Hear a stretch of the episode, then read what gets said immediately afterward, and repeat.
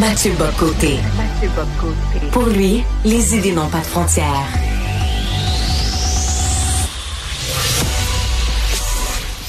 Au contraire, les idées mènent le monde.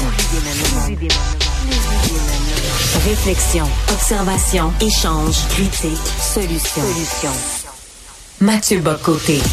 Le Parti libéral du Québec se cherche un chef. Ce sera un processus quand même assez long. Il y a déjà des noms qui commencent à circuler. Certains ont levé la main, comme euh, Frédéric Beauchemin. D'autres sont en réflexion. Denis Coderre, qui, après Compostelle et après avoir marché 300 kilomètres, ben, va nous, va nous dévoiler son choix final, même s'il nous laisse un peu euh, sur notre fin. Euh, de Montréal, je rejoins à Paris Mathieu Bock-Côté. Salut Mathieu. Bonjour. Tu, tu, soulèves aussi une question en disant, ben, c'est correct, les libéraux sont à la recherche d'un chef, mais est-ce que leur problème est encore plus profond que ça? Ouais, parce que franchement, je vois aller le Parti libéral et effectivement un parti politique a besoin d'un chef. C'est un principe de base. Tous ceux qui disent le programme est plus important que le chef ont à moitié raison. Parce que il faut une incarnation politique. La politique, c'est pas des idées qui flottent dans le ciel. C'est des idées incarnées dans un tempérament, une personnalité. C'est une alchimie assez complexe. Or, qu'est-ce qu'on voit en ce moment?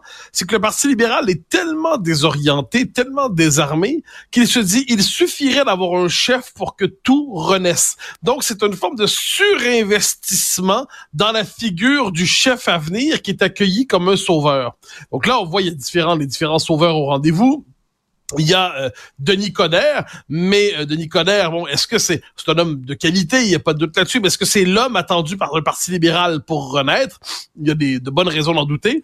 Euh, Antoine Dionne Charret, disent certains, euh, si je suis pas certain, franchement, qu'il suffit d'être un fils de quelqu'un pour pouvoir arriver au premier rang, bien que, bien que Justin Trudeau nous a donné la preuve inverse au Canada, euh, être fils de peut suffire pour obtenir ensuite des rôles, un rôle important. Euh, D'autres noms ont circulé. Euh, André Pratt, qui est une forme d'apôtre aujourd'hui du fédéralisme intégral, intransigeant, euh, c'est qui, qui représente, quoi qu'il en dise, il dit qu'il est nationaliste, mais on n'est pas obligé de le croire, il représente l'antinationalisme décomplexé, mais avec drapeau québécois pour nous bluffer un peu. Il a dit qu'il n'était pas intéressé, mais son nom a tourné pendant un temps. Frédéric, euh, Monsieur Beauchemin, dis-je, qui lui euh, représente un peu le milieu des affaires. À tout le moins, c'est comme ça qu'on se représente. Bon, on pourrait ajouter des noms, des noms et Marois Risky, bien évidemment, qui est la, finalement probablement la seule à avoir un vrai profil politique d'avenir pour le PLQ là-dedans. Mais sur le fond des choses, ce n'est pas qu'une question de chef. Il y a une donnée qui devrait obséder les libéraux et qui ne les obsède pas, c'est qu'ils sont à 6% chez les francophones. Est-ce qu'on comprend ce que ça veut dire? C'est qu'on a 20 Québécois dans une pièce, puis il y a un Québécois plus un, une moitié d'autres euh, francophones qui vont voter pour lui. Le Québécois francophone libéral est en une, espèce en voie d'extinction.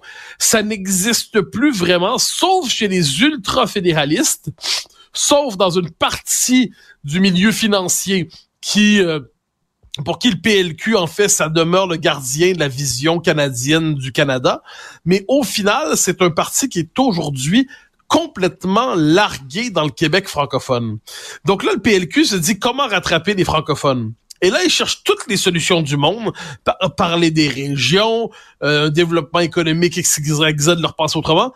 Toutes les solutions du monde, sauf la plus fondamentale qui soit, ce serait renouer avec un certain nationalisme. Or, qui dit nationalisme aujourd'hui au Québec dit identité. Les Québécois francophones considèrent, et ils ont raison, qu'à l'échelle de l'histoire, leur identité comme peuple est aujourd'hui menacée, que leur existence comme peuple est compromise. Or, le Parti libéral est incapable même d'imaginer la chose. Pour le PLQ, se poser cette question, c'est déjà, pour reprendre la formule de l'ancien chef, euh, Philippe Couillard, ça consiste à souffler sur les braises de l'intolérance. Et ça va encore plus loin. Pour le Parti libéral aujourd'hui, aborder cette question, ça consiste à légitimer le retour à la question nationale. Or, le PLQ ne veut pas d'un retour à la question nationale, sauf pour diaboliser les séparatistes, parce que ça l'obligerait à faire des propositions qui inévitablement seront reçues négativement par le Canada anglais, ce qui sera une autre démonstration de l'inanité de son fédéralisme. Donc, qu'est-ce qu'on voit, c'est que le PLQ est dans les faits dans une crise structurelle il ne peut pas vraiment sortir de cette crise. Ensuite, il y a toujours des, circonstances exceptionnelles. La politique s'est faite de surprise. Mais dans le cadre qu'il nôtre en ce moment, le décrochage entre les francophones et le PLQ, il est presque total. Alors, est-ce qu'ils sont capables d'en prendre conscience? Je ne le crois pas, parce que ça impliquerait une rupture complète avec leur logiciel idéologique. Donc, il faut simplement constater qu'il y a des partis qui, à l'échelle de l'histoire, semblent condamner le seul avenir du PLQ. Mais c'est un vrai avenir, cela dit. C'est une bonne raison d'être optimiste. C'est la, la, la, poursuite des changements démographiques au Québec entraînés par l'immigration sont favorables au Parti libéral. Hein, on l'a vu, il y a eu le West Island, ensuite il y a Montréal, il y a Laval donc, quand le Québec change démographiquement et le poids de la majorité historique francophone régresse, le Parti libéral augmente. Mais là, devant ça, c'est ce qui fait qu'aujourd'hui, il y a l'opposition officielle avec un score euh, ridicule chez les francophones. Ridicule. Donc, si on a cela à l'esprit, oh mon Dieu, pardonnez-moi. Oh, Mathieu, on vient de... Excusez-moi. tu viens de tomber, oui, Mathieu. pardonnez-moi. Donnez-moi juste une petite seconde. Ça fait partie des joies de la télévision en direct et de la radio Je en direct. dans un instant. Pardonnez-moi. Ouais, on s'attendait pas à ça. Non, mais c'est des choses qui arrivent, Mathieu. En autant que tu te tu te sois pas fait mal, que ce soit juste ton téléphone et ton trépied qui nous a quittés. On va te laisser te, le, revenir sur moi, on va te laisser le temps de te replacer. Euh, parce que ça fait partie des enjeux aussi que certains, euh, notamment comme Denis Coderre, certains candidats, lui, moi, je, je, veux connecter avec les régions. Mathieu, il avait pris aussi, et il a annoncé un peu ses couleurs. Si je me lance, on va utiliser le conditionnel, même s'il y en a plusieurs qui ont, qui ont l'impression que son idée est déjà faite, mais on va attendre le pèlerinage à Compostelle. Alors, si Denis Coderre se lance et se présente, lui, il veut le faire dans la région de Québec. Il ne le fera pas à Montréal, Mathieu, ouais. parce qu'il dit je veux pas que les libéraux soient perçus comme un, un parti uniquement que montréalais. C'est ce qu'on voit actuellement dans les chiffres, pourtant. Et de ce point de vue, c'est intelligent de la part de Denis Coderre parce que qu'est-ce qu'il nous dit dans ce scénario? Il nous dit soit je réussis ma percée chez les francophones, soit je renonce véritablement et soit c'est un, c'est un échec puis je fais autre chose. Donc au final, le PLQ, on peut se dire, doit renouer avec les francophones. Renouer avec les francophones, ça veut dire renouer avec le nationalisme, mais ça implique de trouver un chef pour qui le nationalisme a un sens. Est-ce qu'on trouve encore un seul nationaliste au Parti libéral? J'en serais, j'en serais surpris. C'est ce qui fait que ce parti aujourd'hui est pessimiste à court terme, mais optimiste à long terme, comme je le disais, à cause de l'évolution de la démographie québécoise. Autre question qui fait débat actuellement, c'est l'élargissement de l'aide médicale à mourir. Mathieu, est-ce qu'on doit élargir l'aide médicale à mourir lorsqu'il est question de problèmes de santé mentale? Euh, et ça, je trouve que c'est très, très, très inquiétant qu'on aille dans cette voie. Alors moi, je le cacherai pas, j'étais pas favorable. À l'origine, je faisais pas partie des gens qui étaient favorables à l'aide médicale à mourir. Je trouvais qu'on franchissait un seuil, un... il y avait une forme de frontière anthropologique qu'on devrait, ou philosophique qu'on n'aurait pas dû franchir, mais c'est fait. C'est fait, donc il faut l'accepter, euh, comme c'est un choix de société qui a été fait. Ensuite, il faut l'encadrer j'ai l'impression que tous les cadres qu'on a mis se sont, sont tombés les uns après les autres ces dernières années. Donc, quels sont les cadres qui restent aujourd'hui? Si le dernier critère, c'est la souffrance des uns. Donc, je souffre, je souffre tellement que j'ai droit à l'aide médicale à mourir. Et, c'est une souffrance subjective, parce que la santé mentale, il y a une dimension de subjectivité forte là-dedans. Eh bien, moi, ce que je redoute, c'est que finalement, l'aide médicale à mourir devienne une option parmi d'autres. Non plus seulement l'ultime recours pour quelqu'un qui souffre vraiment, euh, dont euh, qui a des souffrances telles qu'il dit, ben, j'ai plus envie de supporter ça en ce monde.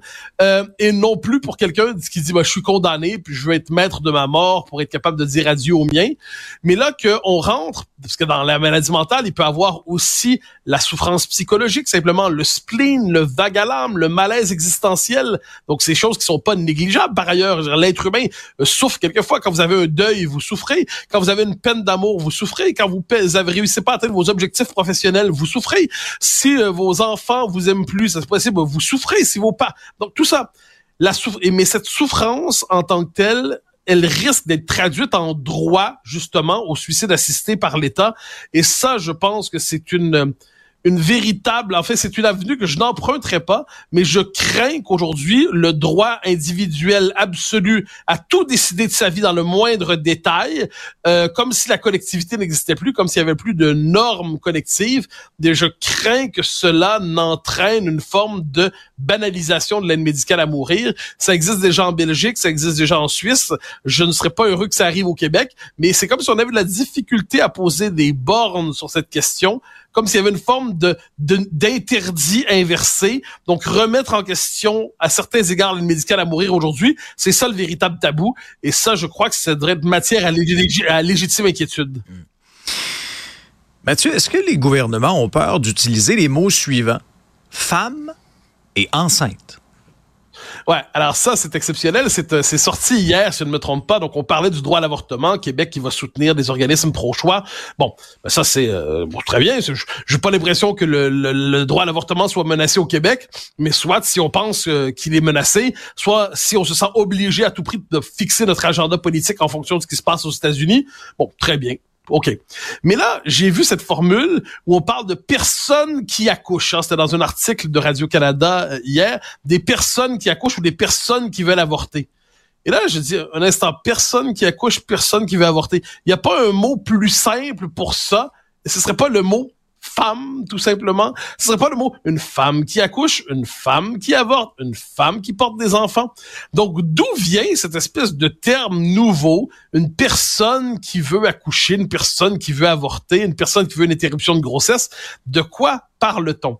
Et là, on retrouve ce thème dont je parle souvent, mais parce qu'il me semble d'une importance capitale pour les temps présents, tout ce qui touche à la théorie du genre, qui nous dit qu'il suffit qu'un homme se sente dans son ressenti de genre, on dit, il se sente femme pour être désormais considéré comme femme, mais ou peut aussi se donc dès lors, euh, on pourrait dire euh, ou, inversement une femme qui décide de se sentir homme et qui décide de dire désormais je suis un homme, euh, ma transition sociale est faite, mais l'opération de changement de sexe n'a pas eu lieu. Et au final, si cette personne tombe enceinte, eh bien on dira que c'est un homme qui a eu un bébé. Je veux dire on est, on défie les lois élémentaires de la logique, de l'anatomie, de la biologie. Mais devant cela, devant cela, il y a une telle inquiétude d'avoir l'air transphobe ou fermé ou replié sur soi, en la peur d'avoir une sale étiquette. Aujourd'hui, ça, et c'est à l'origine de tant de lâcheté. Donc, on voit nos dirigeants, Madame Biron au Québec, on comprend qu'elle n'est pas étrangère à ce vocabulaire-là, dire, utiliser ce terme personne qui, qui peut avoir des personnes en situation, euh, de, personne qui, en grossesse, personne qui accouche. Et là, on se dit, mais un instant, on est dans une époque qui officiellement est en guerre contre l'anti-science. Hein. Tu sais, on défend la science en toutes circonstances, avec raison. On défend la raison, on défend euh, et on s'oppose aux fake news, on s'oppose aux fake. Bon, je m'excuse, mais affirmer, là, ça, ça va être ma, ma déclaration pseudo-choc du jour, là, mais affirmer qu'un homme peut accoucher, c'est une fake news. Jamais, jamais, jamais, depuis la nuit des temps jusqu'à la fin des temps, un homme n'accouchera. C'est comme ça peu importe la manière. Ensuite, on peut modifier le vocabulaire, jouer avec le vocabulaire. On peut décider de dire qu'un être humain, c'est une table, puis une table, c'est un panda, puis un panda, c'est une licorne, puis dire que finalement, puis là, on peut décider de faire une espèce d'emboîtement de, de, termes qui, qui deviennent des équivalents les uns les autres. Mais si les mots ne sont pas que des mots qu'on peut manipuler, mais des mots qui réfèrent à une réalité, un homme ne pourra jamais accoucher ou avorter. Et quand on parle d'accouchement ou d'avortement, la décence élémentaire et le souci des mots et le souci de la science et le souci de la vérité devraient nous amener à parler de femmes et non pas de personnes génériques, comme si le mot femme était un mot d'aujourd'hui dangereux qu'il fallait faire disparaître. Mathieu, ta caméra est bien installée? T'es prêt, là? J'espère. Bon épisode. Ouais, ouais, je pense que ça va aller. Merci.